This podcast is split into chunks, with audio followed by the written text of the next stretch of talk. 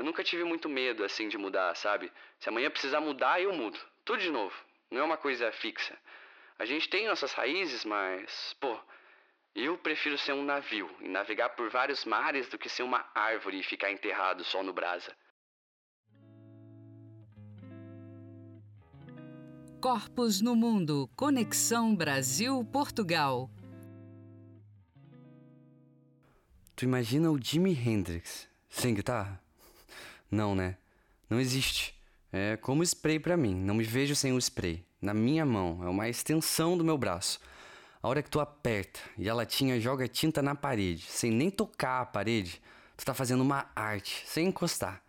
E aquilo é um feeling, aquele barulhinho tss, tss, tss, Pô, é um feeling muito bom. E foi o spray que me deu a oportunidade de viajar e agora tá aqui, em Portugal. Eu sempre gostei de desenhar. Meu caderno só tinha desenho. Era a única matéria que eu me dava bem, as outras eu não prestava atenção. E o grafite começou como um hobby, comecei com 14 anos. Lá em Guarapuava, no interior do Paraná, a gente montou uma crew do grafite. Foi na mesma época que eu comecei a andar de skate e tal. Eu sempre tive essa conexão muito forte com a rua. Depois eu fui para Curitiba e segui por outros caminhos. Fiz engenharia mecânica, trabalhei por anos numa empresa de construção civil, mas chegou num ponto que eu não aguentava mais e resolvi sair. Aí um amigo pediu para eu pintar o bar dele e, pô, deu muito certo. Viralizou na gringa. Deu um pump no meu trabalho. E pouco tempo depois engrenou uma viagem para Califórnia. Meu irmão morava lá e eu cheguei na Califórnia já pintando.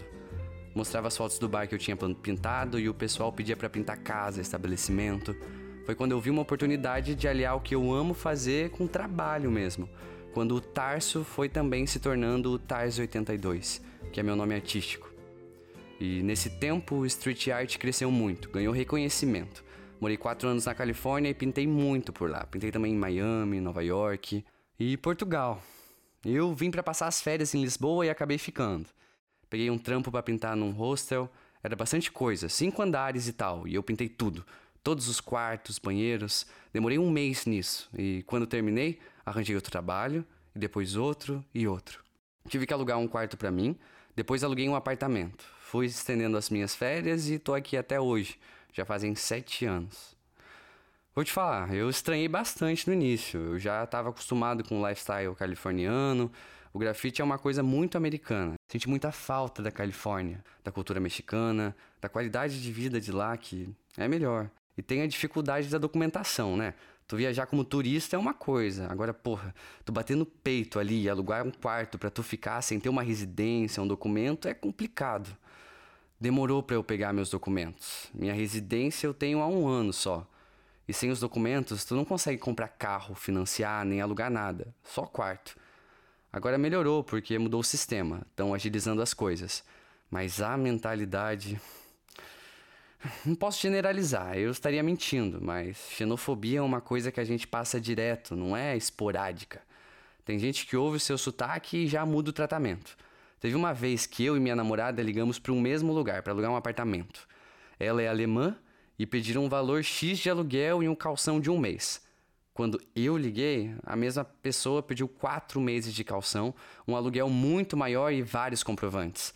Se tu é alemão, francês, eles lambem seu pé mas se tu for brasileiro, angolano, das colônias, como eles falam, aí a história é outra. Mas gente de má índole tem em todo lugar. Eu fui me introduzindo na cultura portuguesa, fui fazendo amigos. A galera mais jovem que viaja, usa internet e tal, tem uma cabeça mais aberta. De modo geral, eu me adaptei fácil. O sotaque muda um bocado. No início é engraçado, eu sou fácil de adaptar. Sempre tô na rua, conversando com o pessoal, conhecendo gente. E eu conheci um pessoal bacana do Porto. Aqui tem aquela coisa, tipo São Paulo e Rio, sabe? Aqui é entre Porto e Lisboa. Aquela diferença, um pega no pé do outro. Ah, aqui é mais nice. Não, aqui é melhor. E o pessoal do Porto é muito orgulhoso da cidade deles. Não, tu não veio para Portugal e não foi para Porto? Conheci um pessoal bacana de lá. Fui conhecer a cidade e gostei bastante. A cena cultural é bem nice. E com Porto foi a mesma coisa. Viajei para conhecer, quando cheguei já arranjei o trabalho, depois outro e outro e fui ficando. Morei quase três anos lá. Mas lá só é bom no verão, no inverno não. Chove muito. E o trabalho que eu faço, que eu gosto de fazer, geralmente é na rua. E por causa disso eu vim aqui pro sul. A região do Algarve é paradisíaca. Tem menos arte urbana, mas também tem menos concorrência, né? tem um lifestyle do surf, mais calmo, não tem aquela agitação da cidade grande.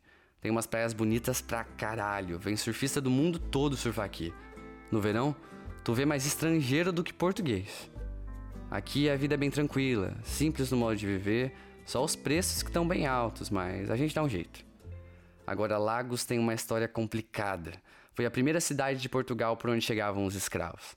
Tem um Museu dos Escravos, que é o núcleo museológico do mercado dos escravos, mas, pô, na frente tem uma praça com uma estátua do Infante Dom Henrique, um maluco que escravizava. Já me pediram para pintar isso e eu neguei. Não pinto estátua de maluco, não. Estátua do maluco que escravizou os caras. Na frente do museu, na frente. Agora a polícia daqui é bem diferente em relação à do Brasa. Já fui pego umas quatro vezes por pintar ilegalmente e nenhuma vez foi truculenta. Os caras são educados, só pedem autorização e eu falo. Como é? é Vossa Majestade, não tenho não. Aí eles. É Zuca ainda? Pô, estás a brincar? Pô, sou Zuca, faço uma arte. Daí eu já entrego meu cartão. Pô, tu fizeste isso aqui? É fixe. Eu faço um pouco de tudo, é claro, mas o que chama mais atenção é o meu trampo de realismo. Também sou muralista. Pinto muitos rostos de cantores famosos, de pessoas, whatever. E eles gostam muito disso. Quebra o gelo com a polícia. Pedem documentos, veem que eu tenho quase 40 anos. Às vezes eu sou mais velho que o policial, me respeitam. No Brasa, quando eu comecei, era outra conversa. Já pintaram minha cara, me bateram, era só agressividade. Era considerado coisa de vagabundo, né? Ali nos anos 90, início dos anos 2000. Pô, falar o que do Brasa? O Brasa é foda. Não é que eu não sinta saudade, eu sinto demais da família, dos amigos, de num jogo de futebol, mas não dá. Eu só não volto porque o que eu faço, porque eu vivo é muito difícil, sabe? Eu não sou famoso, nem em rede social, sou de uma geração bem old school. Não gosto dessas coisas. E é difícil viver de grafite no Brasil. Se tu não é famoso, o Gêmeos, o Cobra, o pessoal que toda a gente conhece, os caras têm peça em museu, tem murais no mundo todo. Coisa grande, assim, por empresa grande que contrata eles. Aí eles têm condição de morar no Brasil. É meio que impossível para um artista que não é tão conhecido vivendo brasa e almejar alguma coisa a mais, sabe? Eu teria que suar 10 vezes mais para ter 10 vezes menos. Eu penso em voltar para lá um dia, pretendo levantar um bom dinheiro aqui e construir alguma coisa no Brasa. Mas agora não é o momento, não. E é um processo tu construir alguma coisa em outro país. Nada vem de graça, é muito corre para fazer. E eu vejo aqui mais minha casa agora. Tem meu carro, minha casa, meu cãozinho. Namoro uma alemã que adora comida brasileira. Hoje tenho amigos artistas, pintamos junto aqui. Fazemos eventos, workshops, jam sessions. É minha casa agora. Eu nunca tive muito medo assim de mudar, sabe? Se amanhã precisar mudar, eu mudo. Tudo de novo. Não é uma coisa fixa. A gente tem nossas raízes, mas, pô, eu prefiro ser um navio e navegar por vários mares do que ser uma árvore e ficar enterrado só no brasa. No momento, quero fazer aqui de base e pintar por aqui em outros países. Já pintei na Alemanha, Croácia, Bélgica, Sérvia, Montenegro. Eu quero conhecer mais lugares, em eventos, conhecer outros artistas, deixar um picho aqui, outro ali. Gosto de deixar uma marca sempre, nem que seja um pichozinho.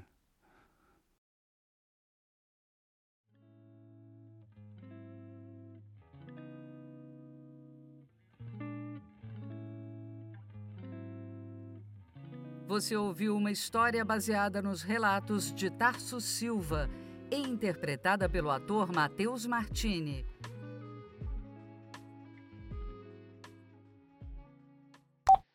Tu tá aprendendo, né? Tu não é daqui. Então sempre vai ter uma novidade, sempre vai ter uma coisinha nova que tu descobre, né? Isso é bacana, tipo, pô, melhora a vida da gente, assim, todos que eu, meus amigos que moram mesmo aqui, ou amigos que moram nos Estados Unidos, assim, eu conheço há tempos, pô, tu vê a evolução da pessoa diariamente, sabe, como tu tá recebendo sempre uma informação nova, que tu não é aquela que tu recebe lá dos pais, do, quando tu tá aí no Brasil, que isso é certo, isso é errado, assim é bom, assim é ruim, isso aqui e tal, e tu não sai daquela linha, sabe? Não, tu não, não vai expandir, procurar outros caminhos. E aqui tu tá, pô, recebendo informação e aquela coisa, pô, tá, tá aprendendo todo dia, todo dia uma troca, assim, né? Um aprendizado diferente. Eu vi que eu mudei muito na minha vida, aprendi bastante.